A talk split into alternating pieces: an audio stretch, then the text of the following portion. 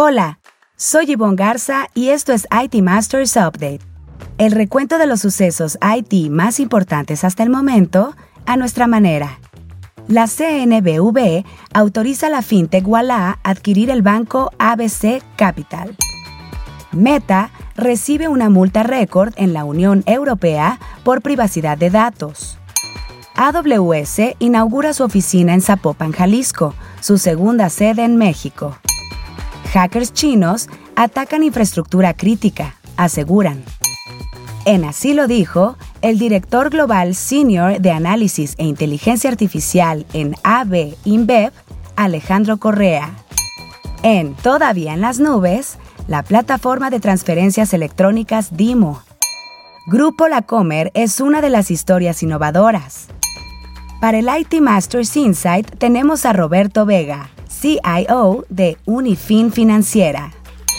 Mientras la venta de Banamex se retrasó aún más de lo previsto, pues Citi ahora prevé una oferta pública inicial, se confirmó la segunda compra de uno de los bancos pequeños del sistema mexicano por parte de una fintech, a pesar de que el adquirido reportó pérdidas el año pasado e incluso perdió 184 millones de pesos este año. Pero antes de entrar en materia, revisemos otros temas candentes en el dossier.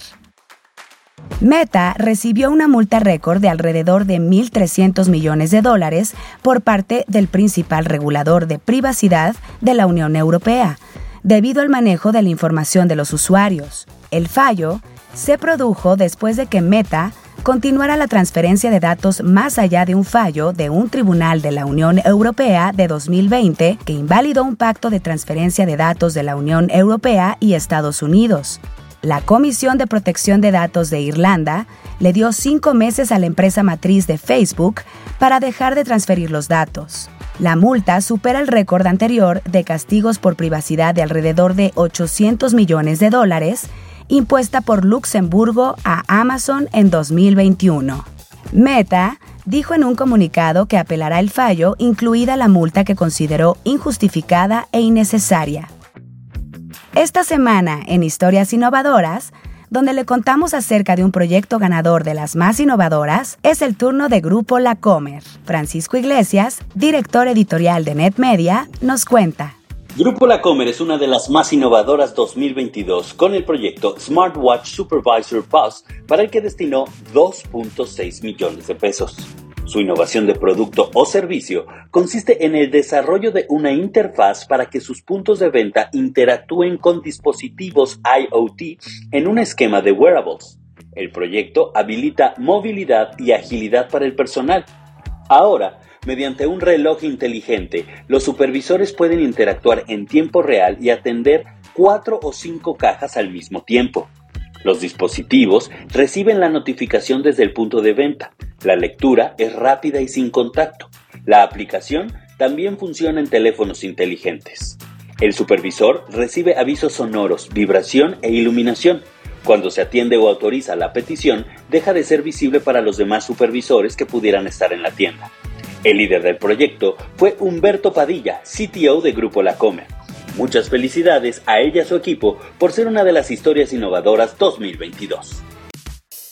En la gustada sección que esto y que lo otro, Amazon Web Services inauguró la semana pasada su nueva oficina en Zapopan, Jalisco. Se trata de la segunda sede de la compañía en México, luego de que en 2020 abriera la primera en la capital del país. La compañía explicó que la zona metropolitana de Guadalajara es un hub de desarrollo tecnológico y de negocios, con influencia en la región occidental y el Bajío. Su nueva oficina forma parte del plan de expansión de AWS en México.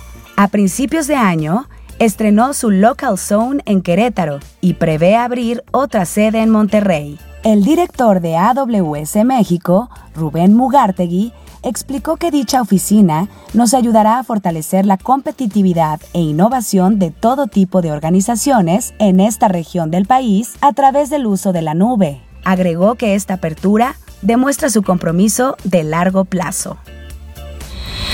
Un posible ataque habría ocurrido de hackers chinos a una infraestructura de Estados Unidos en la isla de Guam, un activo militar clave del gobierno estadounidense en el Pacífico. Cerca de Taiwán, país con el que China tiene diferencias. Según la información dada a conocer por Microsoft, se trató de una actividad de piratería de infraestructura realizada por el hacker Volt Typhoon, patrocinado por el Estado chino que generó alarma sobre si la infraestructura militar en Guam podría verse comprometida en el futuro.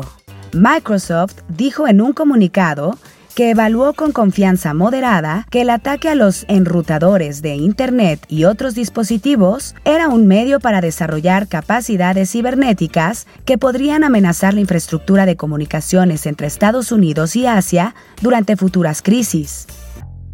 Todavía en las nubes está el nuevo servicio de pago digital del Banco de México Dinero Móvil o DIMO. Al sustituto del fallido CODI solo se le ha mencionado dos veces por parte de la gobernadora de Banjico, Victoria Rodríguez Ceja. En febrero pasado, sin llamarlo por su nombre, dijo que lo habían puesto en producción y en marzo pasado, durante la convención bancaria, pidió a los bancos llevar a cabo implementaciones.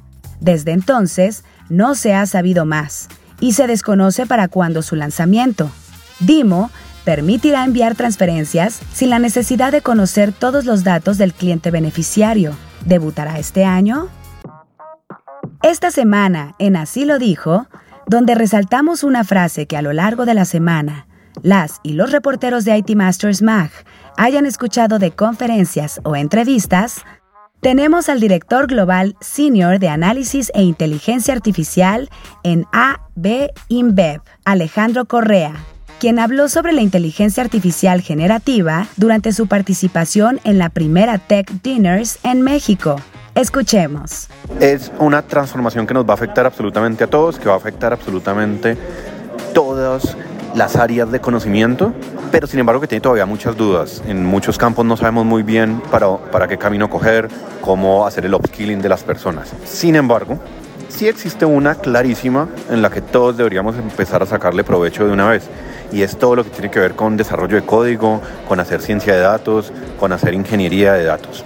Resulta que estas herramientas que empiezan a, existir hoy en día, como Copilot, Codex o muchas de estas otras, mejoran la eficiencia del desarrollo de código impresionantemente. Más que una herramienta para sustituir a un programador, es una herramienta para turbocargarlo, digámoslo, em, y empezar a tener una productividad muchísimo mayor.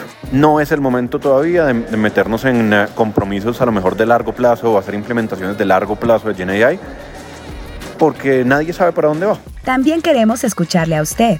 Si tiene algún comentario o sugerencia, escríbalo en redes sociales con el hashtag ITMastersUpdate. Estaremos pendientes de su retroalimentación.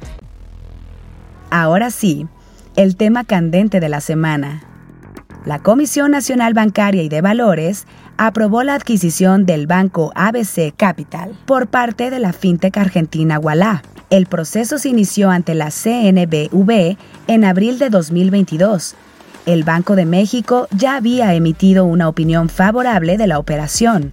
Con apenas cinco años de operaciones en América Latina, el unicornio argentino oficializó el acuerdo de compra con ABC Capital, que ocupa la posición 44 de los 49 bancos que operan en el sistema mexicano.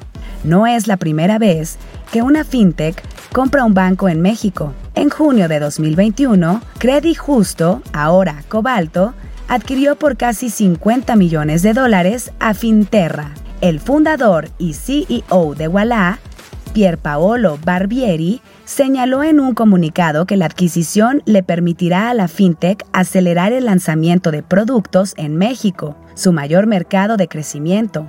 Aseguró que su compromiso con el país es absoluto y por eso necesitan un banco para lograr el ecosistema financiero más completo de México.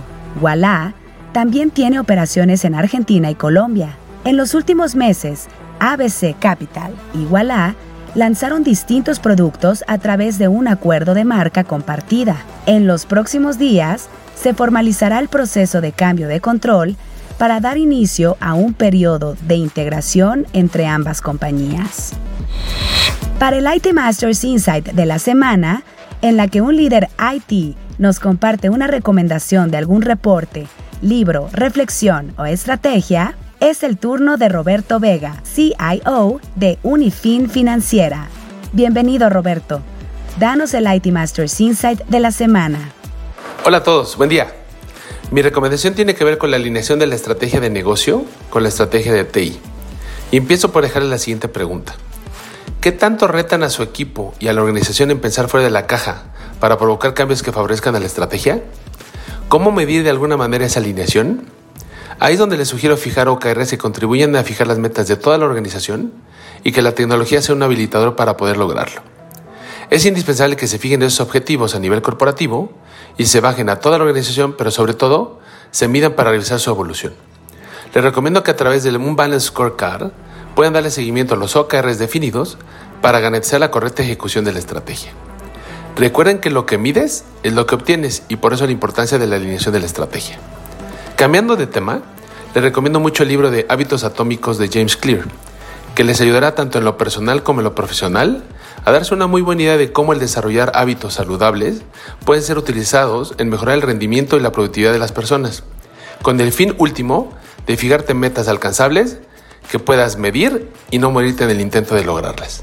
Para el siguiente IT Masters Insight, con mucho gusto nomino a José del Ángel, CIO de Dana Holding Corporation.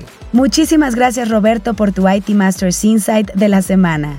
Buscaremos a tu nominado para el próximo episodio. Si quiere leer más sobre lo que aquí le contamos o novedades del mundo IT, visite nuestro sitio web itmastersmac.com o síganos en redes sociales como NetMedia. Hasta aquí este episodio de IT Masters Update, porque su opinión es más valiosa cuando está bien informada. Tiene aquí una cita todos los lunes. Buen inicio de semana.